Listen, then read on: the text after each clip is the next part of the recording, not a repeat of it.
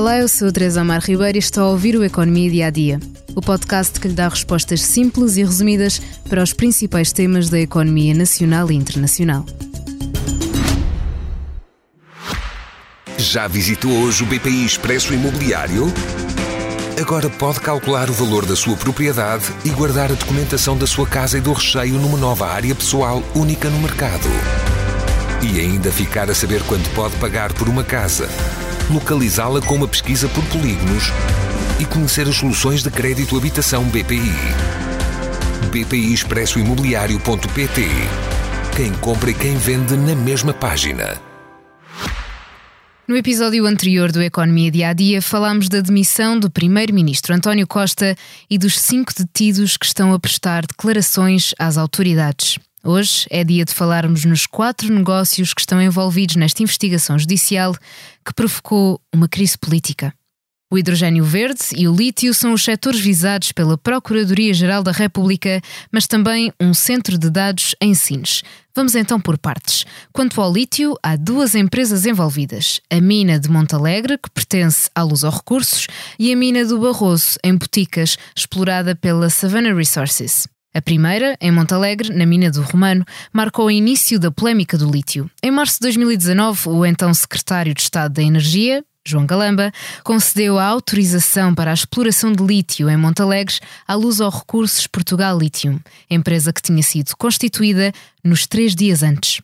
Está sediada em Braga e trabalha na extração e transformação de matérias-primas, focando-se ainda na produção de baterias de íon lítio. Galamba já tinha sido confrontado com a polémica e, na altura, respondeu desvalorizando a data de constituição da Sociedade Veículo e lembrou que o Estado estava obrigado a autorizar a exploração. Invocou a legislação vigente e de um contrato de concessão de 2012 que previa que a luz aos recursos, após o período de prospecção e pesquisa, podia requerer a autorização de exploração. E assim seguiu o negócio de uma empresa administrada por Ricardo Pinheiro, na altura acusado de crimes económicos de fraude com fundos comunitários. A Agência Portuguesa do Ambiente, liderada por Nuno Lacasta, também investigado, só deu o sim em setembro deste ano, depois de uma difícil avaliação do impacto ambiental. A Luz aos Recursos foi também alvo de buscas por parte do Ministério Público esta terça-feira.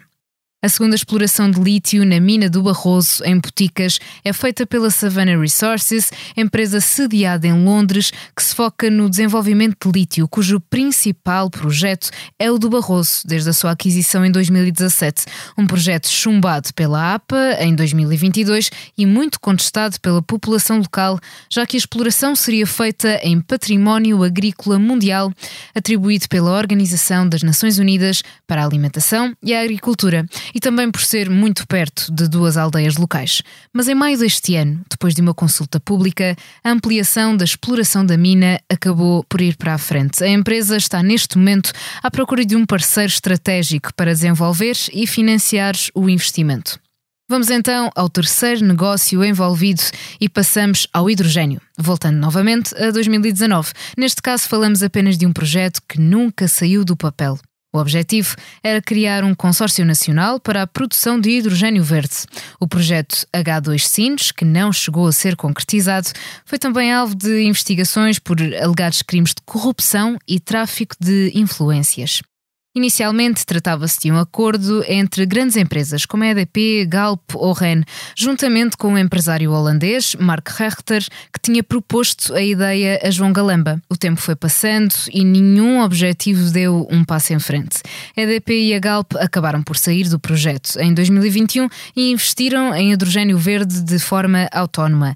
E Mark Rechter formou um consórcio concorrente, o projeto Green Flamingo, com o apoio de algumas empresas da área da energia. O último negócio, o mega projeto de data centers em Sines, que está a ser desenvolvido pela Start Campus. A Start Campus é uma empresa controlada por dois fundos, um londrino e um de Nova York, para investir num mega centro de dados em Sines, tirando partido do acesso à energia renovável barata em Portugal.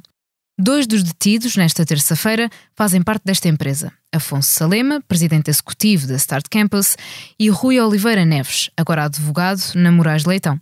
A eles juntam-se o consultor Diogo Lacerda Machado e o presidente da Câmara Municipal de Sines, Nuno Mascarenhas. São suspeitos de terem procurado facilitar a instalação da empresa em Sines.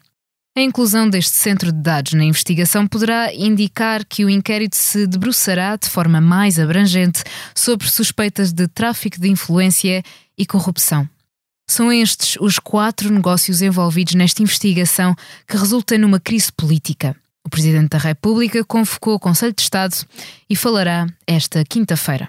Foi mais um episódio do Economia Dia a Dia, novamente mais longo do que o normal mas continua a acompanhar os podcasts do Expresso com Coisa que não edifica nem destrói, de Ricardo Araújo Pereira, sobre esses malandros, um modo de fazer batota na vida. Ricardo Araújo Pereira discorre chatamente sobre um turco do século XIII. Obrigada por estar desse lado. Se tem questões ou dúvidas que gostaria de ver explicadas no Economia Dia a Dia, envie um e-mail para tearribeiros.express.empresa.pt. Voltamos amanhã com mais novidades económicas. Já visitou hoje o BPI Expresso Imobiliário? Agora pode calcular o valor da sua propriedade e guardar a documentação da sua casa e do recheio numa nova área pessoal única no mercado. E ainda ficar a saber quanto pode pagar por uma casa, localizá-la com uma pesquisa por polígonos e conhecer as soluções de crédito habitação BPI. BPI Expresso Imobiliário.pt Quem compra e quem vende na mesma página.